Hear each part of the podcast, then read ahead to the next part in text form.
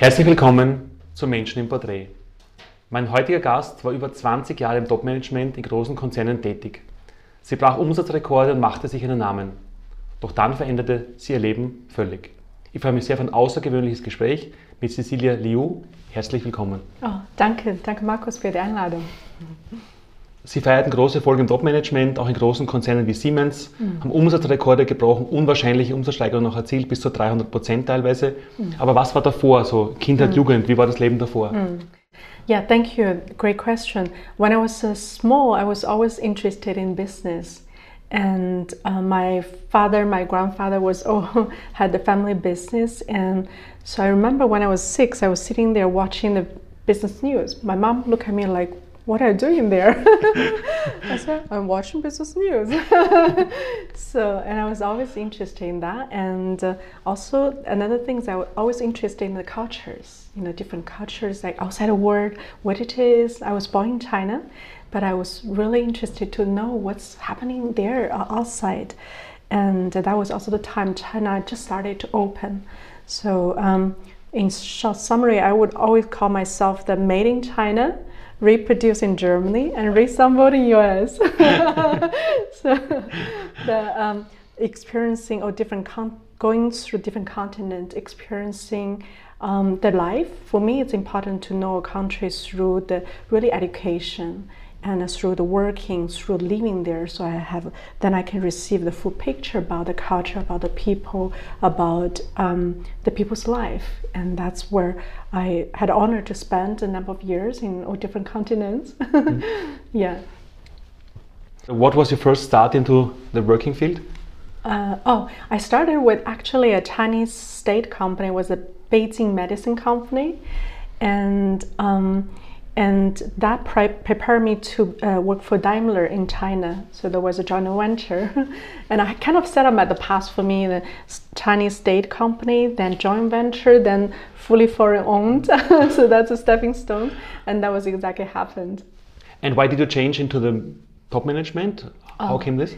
Yeah, well, honestly, I didn't really have a choice because you see the. Um, was like a natural progress kind of thing and i had a drive. I always like to do something and you may call that something that maybe someone else have done done that before that excites me. And if the teacher sees if the people says this have never never done maybe not possible oh i'll be more interested.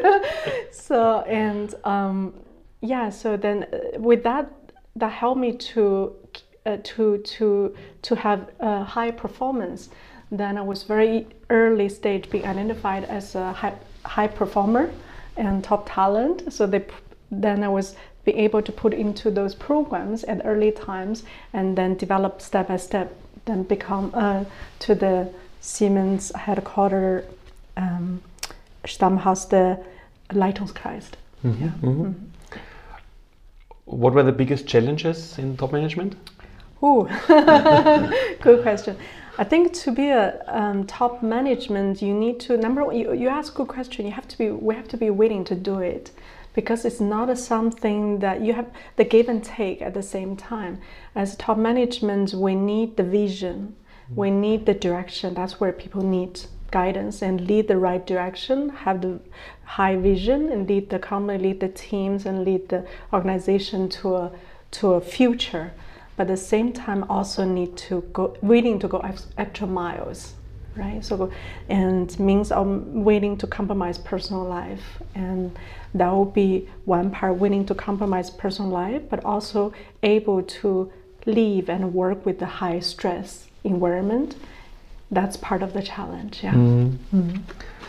when facing these challenges what were what was your biggest success in these times personally mm. ah Success. Yeah, I think that trains me. I mean, it's it's like a muscles. Everyone has potential, and oftentimes we may not know, know our own potential until we're being pushed into the spot. So for me, it's also a, a constant self-developing uh, phases. And for instance, when I just just left the China, I remember at that time I was working for Daimler. So um, and I was uh, in Daimler, they had me in the um, top talent program. That was very highly selected, but um, for some reason, Daimler merged with a Chrysler at that time, so the program stopped, and. Okay. Uh, the CEO said, "Very pity, but you're such ta- high talent, and what is our next step?" I said, "Well, I would like to experience the foreign cultures, maybe by myself, and going abroad to study." So when I had that thoughts, I thought, well, maybe overseas I couldn't find a job because I don't understand the Chinese. Um, I remember the CEO said, "Oh yeah, you will find a very good job." I thought, what that? Um, so this um, the sorry, come back to what's the question again? With um, in these times at the top management, was what was your biggest success. Oh, by heart yeah. personally? Oh, okay.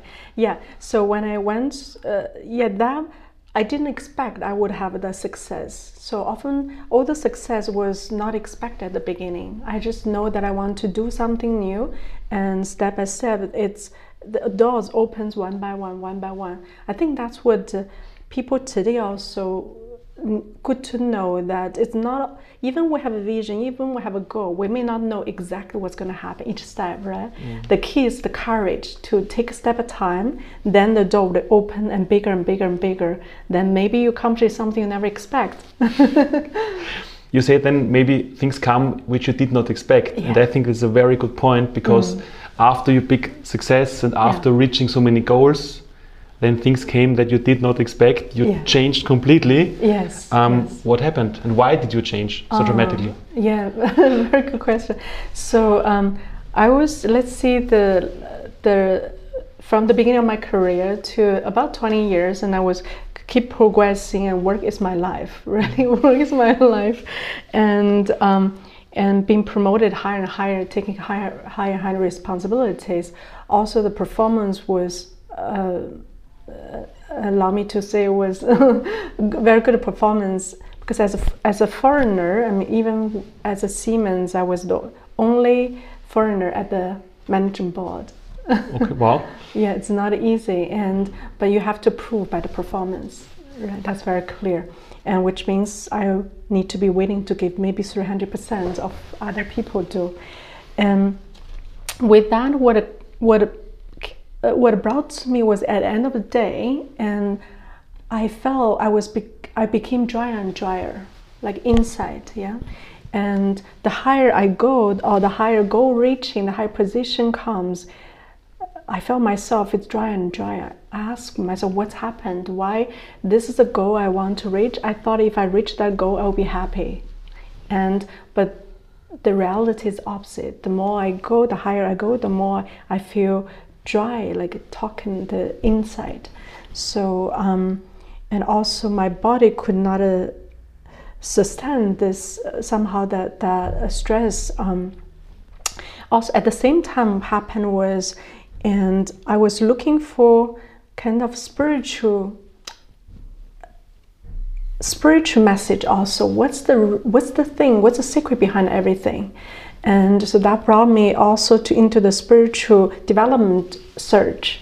And that with that spiritual development that started to open a new door for me to see the life differently to see what's the meaning of life what's behind it. This is is a career that's it. Or there's more. So with all those things happened then suddenly i had a depression burnout yeah very severe s- uh, depression burnout that uh, severe in the way that i could before i could work maybe 12 hours a day and suddenly i could only work two hours a day. So at that high executive uh, position it's it's impossible to work as a two hours to sustain that responsibility that i know i had to make a change. So and yeah then i had to take uh, take take a break from the work and that helped me to recover but also rethink about life and after that period i became more more clear to me that only career is not it and i want something more fulfilling that's what led me to eventually let uh, the senior executive position and start something totally new So, um, and you quit your job. Mm-hmm. And what were the next steps? Very good question. That was not an easy process to create a job, for, for sure not. And they did not expect that. I did not expect that either. Can and, imagine, yes. Right. And I know the company invests so much on me and they um, just, um, but I think eventually was, I was um, ready to take on a, a, role like in the other organization um, with my teacher um, yeah, so eventually I, made that decision to uh, to resign, and but what happened was here I resigned and prepared to take on the new role, but that new role after I resigned was not there. That's a big ouch. yeah. So uh, that brought me even deeper uh, into. Um, let's say purification development, awakening, whatever you call that. And suddenly I lost everything. So suddenly I lost the stability financially and uh, also uh, impact me emotionally, man, uh, different levels. Um, but that time when I look back, it was extremely difficult. It's it's a zeroing process. Like uh, all the all the things I believe I am, I have, it's gone. So if I don't have a position, who I am, if I don't have this income, who I am, if I don't have this social recognize, recognition, who I am, so the, all those questions brought back to me, and and I remember at that time my self-esteem was really low because that was the identification that I identified myself with this position, this uh, success, this achievement. Suddenly, when everything's gone, who I am, it's mm-hmm. question right in front of the face. Um, but what come when I'm grateful is that I was through the Tao calligraphy really helped me to recover from that phase. Not only recover, it helped me to see who I'm truly am. So today I can see without this achievement, I'm still confident. I know what my life is about, who I am, what I can do. With or without, I have confidence I can start at zero anytime to rebuild it.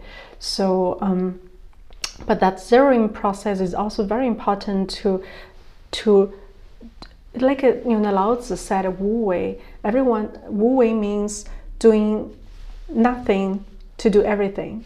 right? Doing nothing to do everything, or doing everything by doing nothing. It's it's how how does it happen? Even for Chinese, it's very hard to understand, to imagine. And I grew up, I never understood. But until this phase, I start to understand is that this process was emptying process. So all the all the thoughts I had about myself, all the concept I learned from the MBA schools, business schools, from uh, and the uh, Fortune 100, I had to let them go. So then, only by letting go, zeroing, then I was able to come up with a learn and receive something new, totally new. And that now through the calligraphy, I learned the not only learn but also embody and can feel, can do that. It's truly the come to a stage of emptiness, right? Then the things happens effortlessly. It's like flowing through flowing through. Not we're trying to make that happen, but it's a flowing through to happen. That's the beauty of business. And coming back to the reason why I left the senior position is also I felt that wasn't the way of business in the long term. Even with um, a company as a Siemens, then when company becomes so big and over 170 years, the vision, the clear vision, it may be, become less and less. Then the management more and more depend on the controlling method, met, methodologies and i yeah just mm. for me i didn't feel that was the long-term solution we need something much more uh, higher uh, have a high consciousness so to speak sorry to but it's just you know for the management system in general i felt that we're the management system always need to match with the people's consciousness. So I felt that people's consciousness also increasing. Therefore, the management system also need to match that. At the same time, management system also help people to uplift the consciousness level and and have a social impact, etc. When you talk about the zeroing process, mm-hmm. um, when and how did you the, um, in contact with calligraphy for the first time? What happened? Yeah. When and where did it happen? right. So in that zeroing process again, uh, it's really uh, coming to the depression, burnout. That also, um, yeah, was every day to live. It's a struggle at the beginning, truly, to find a reason to live. And then I tried all different kinds of things and Western treatment and homotherapies, all kinds of treatment did not really work out. Then I had left no choice and no option anymore. That was a time the calligraphy, Dao calligraphy, just being founded by Dr. Sha. So Dr. Sha is a Western medicine doctor trained in China. Then, but he's also TCM doctor and uh, Feng Shui master, Yi, Yi Jing master, Qigong master, and all ancient disciplines. Eventually, he merged everything together, created, founded Dao calligraphy, which is oneness calligraphy. So um, that was the beginning stage. Then I, I thought, okay, I have no option anymore. I'll just do this one. And every day, I'll just write a calligraphy.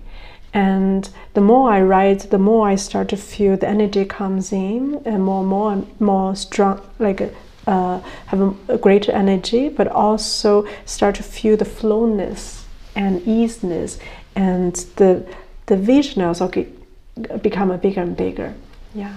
You just told me about calligraphy, then you talked about Tao calligraphy, and yeah. then you mentioned um, oneness calligraphy. Yeah. Can you tell us more about it? What does it mean? How does it work? What is what is the difference between calligraphy? Okay, I Uh-huh. have seen calligraphy before, Yeah. and oneness calligraphy.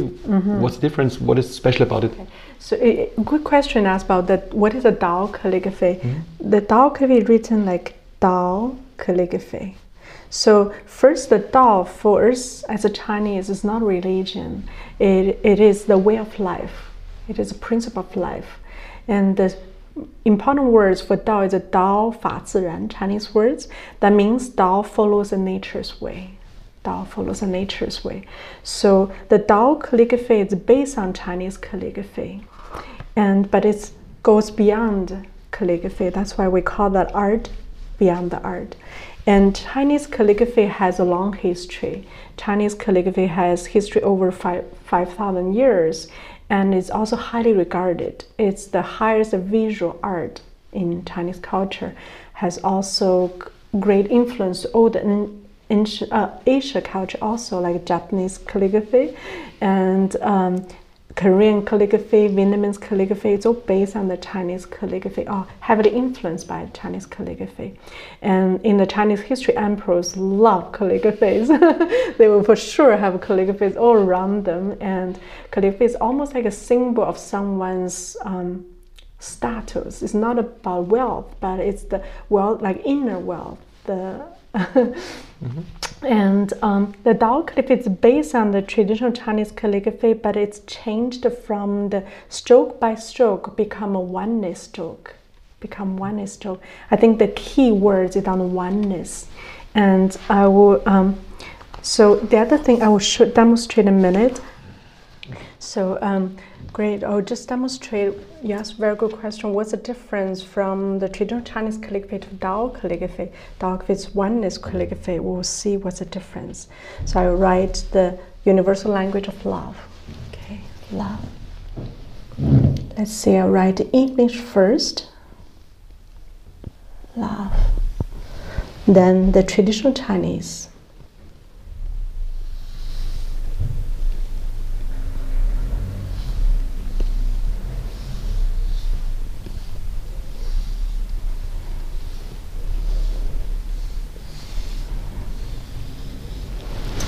Okay, yeah, so it's a stroke by stroke. That's traditional Chinese.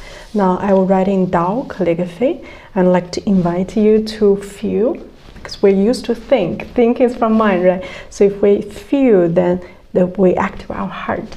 Okay.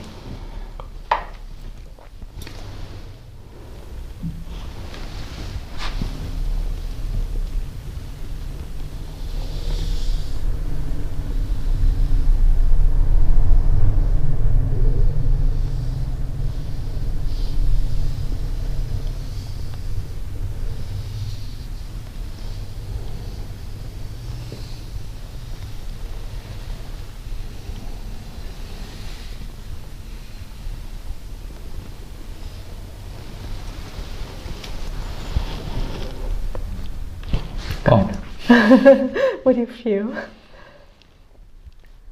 Hard, to- hard, to, hard to describe. Right, it's peace, eh, Language is no, yeah.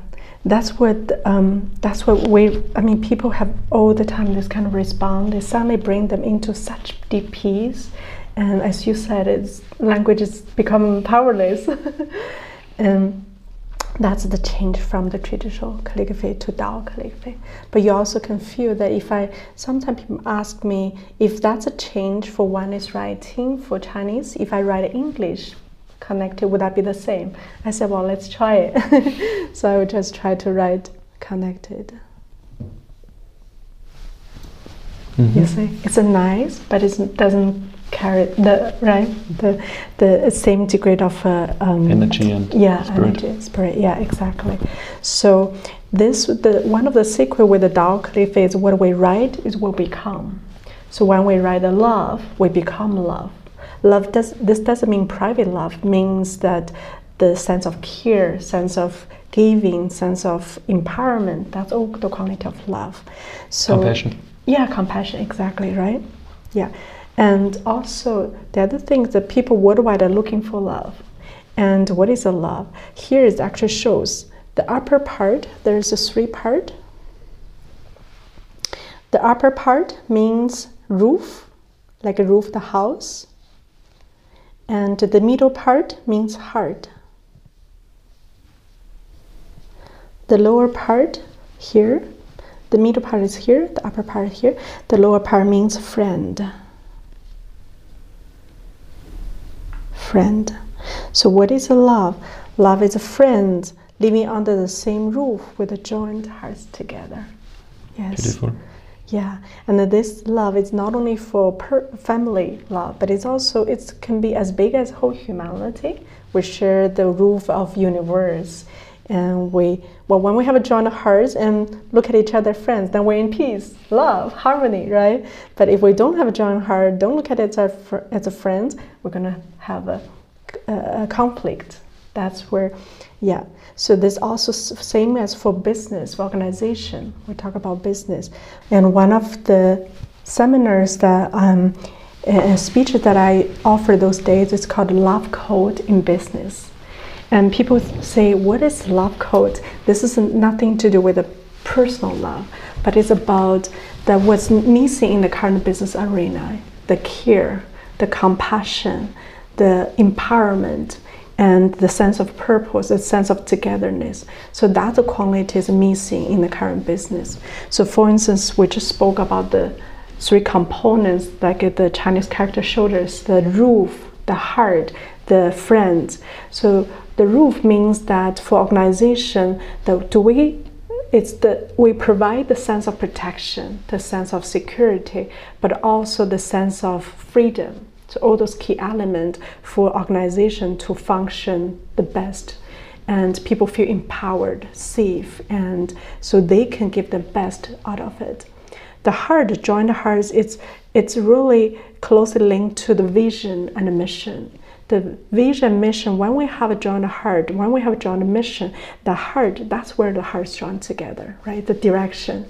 So if the we if we have a, a, conflict um, in the vision mission direction level, the heart will be split. It's not going to be successful then the friends is the teamwork we stand behind it like even when, when we're writing the love this um, this the corner part right? When we're writing that if the corner part like flat like a slippery it means that oftentimes indicate that we may don't feel strong with like friendship being supported.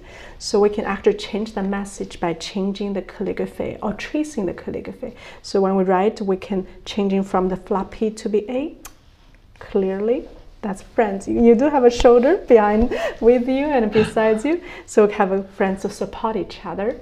And that could change the message. And then with the changing message then we can further changing the energy and changing the matter changing reality. Yeah. Thank you for showing us about um, the oneness calligraphy. Mm. You mentioned oneness business. What yes. do you mean with oneness business? Yes, yes. And what's yeah. the connection between oneness calligraphy and oneness business? Very good question. Very good question. Yes, the oneness uh, calligraphy. Yes, oneness calligraphy is a Dao calligraphy. Mm. The Dao, in this sense, is really oneness. It brings um, the uh, the ancient wisdom. It's called Chinese wisdom. Always says "tian ren he yi." Tian means bigger universe. Ren means small universe. So the bigger universe include everything, include heaven, earth, nature, um, everything. So the bigger universe and small universe join as one. That's the relationship. Like we human, we have a small universe. So whatever we actually have a one-on-one correlation. So whatever in the let's in the heaven, in the sky, and the stars, they also in our body. This is a no in Chinese history. But then, where are the stars in the body? That's a secret. That's where those uh, spiritual master, Dao masters, practice for years to find out, and that's a profound secret. But we know that we have one-on-one correlation, and the oneness is to eventually join this bigger universe with the small universe as one. So then, which means when we join as one, whatever the capacity in the bigger universe, we can have in the small universe. So, for instance, the, the superpower people talking about is not necessarily superpower. Is if you can tap into this power in the bigger universe, then you can have this one here. Same as how and Tesla created light, found the light. He also found the light through the bigger universe. He found through the sunlight and through the lightning, etc. So, and the Tao calligraphy brings this oneness, like really help us to, and to to find that alignment between our we as a human, but also this bigger universe, and also within ourselves. And every person has also soul, heart, mind, body so heart, mind, and body. So when we, what I found, for instance, oftentimes the sickness or the challenge is created because we have a disalignment between the soul, heart, mind, and body. Like for instance, at the early years, my soul want to do something more enlightening, but my mind was want to have a career, success, per se right? So for short period of time, I can live with that, but for longer period of time, it wouldn't. So it's like myself being twisted in that way so it no longer worked. Then i broke up with depression and, and burnout etc eventually when i can line my soul heart and mind body like my they want the same thing. They're doing together as a teamwork. I'm, then i become different being. I feel the start to feel more happiness a deeper satisfaction. The flow state can come to me more and more. So it's absolutely different level of living different art of living different quality of living. So that is the power of the oneness art that Dao can bring to everyone, not only to me, anyone who are willing to take a step with it. The for the Dao business, it's based on the similar principle of one, the, uh, oneness. So if you look at a business today, and allow me to say, it's a lot of manual process, right? It's a at the a lot of process established at mind level, so a lot of push force. But um, the the symbol, like a Chinese ancient wisdom, the symbol of business flourishing is not a stone, it's not a machine, it's water it's a water. So the water symbolizes the business flourishing. And it's also actually that's great wisdom tells the secret to have business flourishing is to bring the sense of flowness, bring the sense of easiness, bring the sense of uh, togetherness into the business. So that's what the Dao business there, the oneness business therefore, is to not only looking at my profit and my company and what I want, but looking at a total picture, what is the company's role in terms of uh, for the society or in terms of impact to the uh, to the society, but also looking at employees as part of together and to accomplish something together. I think with that you can create a lot of higher drive and where you can have joy in the hearts if you watch the latest companies, the fastest growing companies, and one of the characters always that they have a sense of togetherness, like drive among the employees, but also with the, between the company and the customers. When the customer feel like believe in your mission and they want the best for you, and the company flourish the fastest. At the moment, um, the global business and all companies in a very special situation. Um, are there any um, thoughts about this actual situation um, uh, um, from the point of view from the oneness business? Yes, yes. So, yeah, I think the current business allow me to say that it's um, uh, most models still using the mind over matter. Mind over matter means mind in charge, the mind-driven process. The the character with that is like a machinery operation, right? So people start to feel more more dry. It's already m- many people looking for something new. We don't know. Many people don't know exactly what it is, but they know they're searching. So and I believe that the whole world is changing from a place of mind over matter to soul over matter or to heart over matter. So it has to from the mind over matter first to heart over matter. Then eventually, if you do believe the spirit, then heart, soul over matter. And come with that is the different way of operating it. So the the Tao business oneness is emphasizing changing from mind over matter to heart over matter and further to soul matter. I believe that's a direction. So in that direction, you have a higher capacity and more flowness into that, but also high intelligence, high like high data bank to tap into.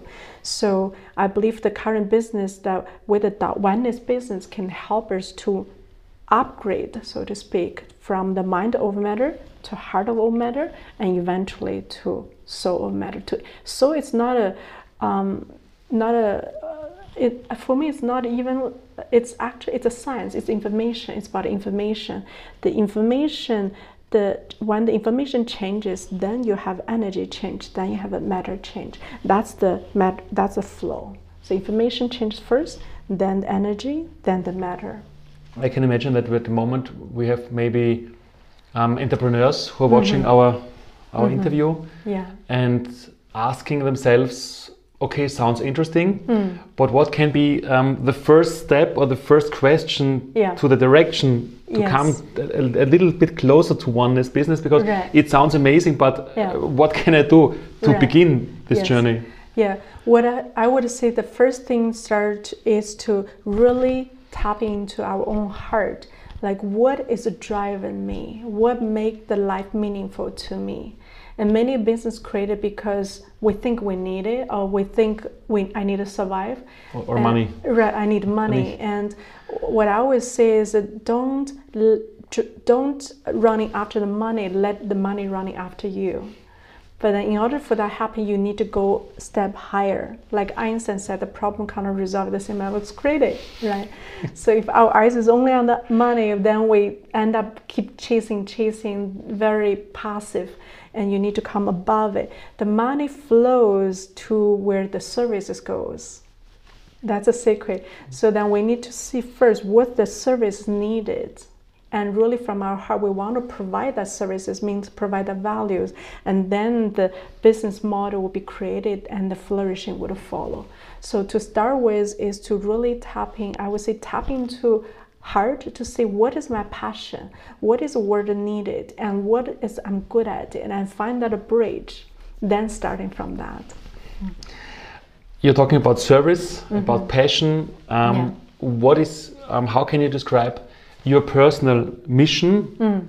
What What are you offering today? So um, Mm. Yeah. you're telling us very many interesting things Yeah. about oneness calligraphy, oneness business. But what is your personal mission and your personal work today? Yes, yes. Good question. I remember I was searching for that question for a long time. And one time I had a, many years ago, I had a name card, like a personal card. It's written, um, Life with a Mission. So with my telephone number, email, and I give to people. People ask me, "What is your mission?" I said, "I don't know. I just know I have one." so it was a long time, long time search, but now I know it's a, it's a related to what I'm driven to do now and inspired to do now. It's about oneness. It's the oneness to bring the uh, first starting from Earth, each person, each being have the oneness inside of us, and the oneness also go in that we can feel our true happiness and joy from our inside rather than outside searching. Because I gone through that myself, it doesn't end up with happiness, and the true happiness comes within. So that journey of home. and but also for the whole for the whole world and become more together, more aligned, more peaceful without a oneness um, uh, oneness concept, but also oneness practice, step by step. Yeah. what is your maybe your most important mission Mm. for young people who are just getting out of school Yeah. and then thinking, okay, what can I do? How can I become a happy Yeah. and successful? Okay, successful is a very personal Yeah. description, I know, but Yeah. what is the most important message for young people who are, who are searching for the personal way to inner success and to happiness? Yes, yes. For young generation, I had a, um, I think uh, two years ago, I was invited to give a seminar speech at the University of Toronto to the, the, the university students, and the topic was finding the blueprint in your uh, life. And um, the student responded greatly. They said that was the best class they have ever had in the university, and uh, very honored. And they did ask, "Can we have this ongoing?" But unfortunately, I couldn't stay there. But what I what I learned at that time, what I you know, there's multiple things happening. First, we need to realize the young generation are totally different they are almost they come lots of them come with a higher intelligence per se that's why you see the children's video like how come they're so intelligent like little from a five year old to 15 year old because they do come with a high consciousness. What we're hap- doing now we're putting them in the current education system which is a box. Then right it's like you coming from big intelligence and being put in the small boxes that's the, one of the cause for many depressions in the young generation, the teenagers. I remember last number I read was 50% of the depression, and the young kids was popular for them among them. It's the sense of loss. The sense of loss create the depression, and that's also coming to the disalignment between the heart and, and mind, so to speak. So I think that's need to be first most recognize it that they that I would not want them to fit into current boxes because these current boxes will be obsolete very quickly and this would not be their future. That's the first thing, dare to go bigger, not try to fit into the boxes. And second is again is to find the the the the passions, the interest, the heart, and and then find what's really inspire you. I mean, if you look at the people success, everyone was successful. What we're successful, it's always what drives us, right?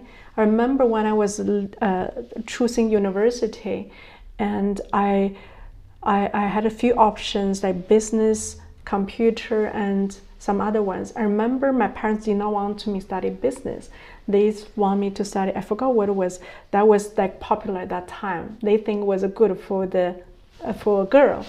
But luckily, I didn't listen to that. I filled out the application myself and I told them afterwards. but imagine if I wasn't able to do I'm not saying that don't follow your parents' guidance. You do want to follow, but you do want to listen also deeply in your heart and what is what is drives you, what excites you, and then finding the right path. Finding the right path is first thing. Then you uh, learn from the uh, teachers and learn from the uh, the wisdoms. Then step by step, be willing to be humble and open to learn. There were many inspiring ideas, many insights about oneness calligraphy, one oneness business. Um, for me, a very important question, and the last question I interviews, um, if in 100 years from now, Yeah. a young person says uh, or asks, who was Cecilia Liu and what hmm. was making her special, hmm. what should I answer? Yes. Thank you for that question. And I truly believe that Dao business and Dao calligraphy will be the future. And Dao business would change the way of being, the way really changing from human doing to human being. From the human being, the oneness, then all our potentials, all the human potentials can rise. And the consciousness and many more will rise. Then the business will be really the form of gathering resources and uplifting people, improve the quality of life, improve the society, the uh, joint work all together. It's a much more ecosystem with alignment, with the coherence, with the synchronicity. So, and I may, I can imagine maybe by then, then people would say, oh, Cecilia Liu was one of the uh, pioneers at that early stages. They believed when no one else believed it, and they were willing to walk through the the challenges and difficulties and made that happen, made that willable today. And I'll be happy and honored to be able to be one of the stepping stones for others. Thank you very much for inspiration, for your time. All the best for your future projects. Thank you very much. Oh, thank you. Very honored.